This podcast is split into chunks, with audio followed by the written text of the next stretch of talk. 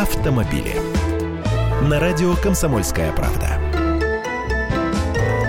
Здравствуйте! Появляется новая модель машины, глядишь, через несколько месяцев эти машины уже мозолят тебе глаза, потом проходит 5-7 лет и куда-то они рассасываются. Вот стояли Hyundai Getz в Москве на каждом углу, были да сплыли. Потом куда ни плюнь, в Nissan Qashqai попадешь. Теперь и этих сдуло. Куда? CarPrice тоже озадачился этим вопросом и изучил географию продаж столичных машин. Как оказалось, 73% проданных автомобилей все же остается в Москве, и лишь 27% уезжает из Москвы в другие регионы.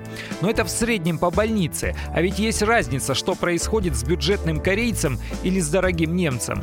Большая часть покидающих столицу автомобилей, почти 60%, это седаны и внедорожники в возрасте от 7 до 9 лет среднего ценового диапазона, то есть ценой от 200 тысяч до полумиллиона рублей. Это подъемная цена для жителей российских регионов, она позволяет приобрести машину, не прибегая к автокредитам. Потому приезжают сюда и покупают, выбор ведь в Москве больше.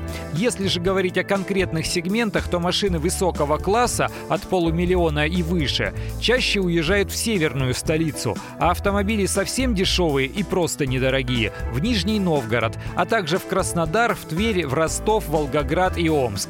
То есть в крупные областные центры, а дальше, видимо, в третьи и пятые руки по остальным городам и весям.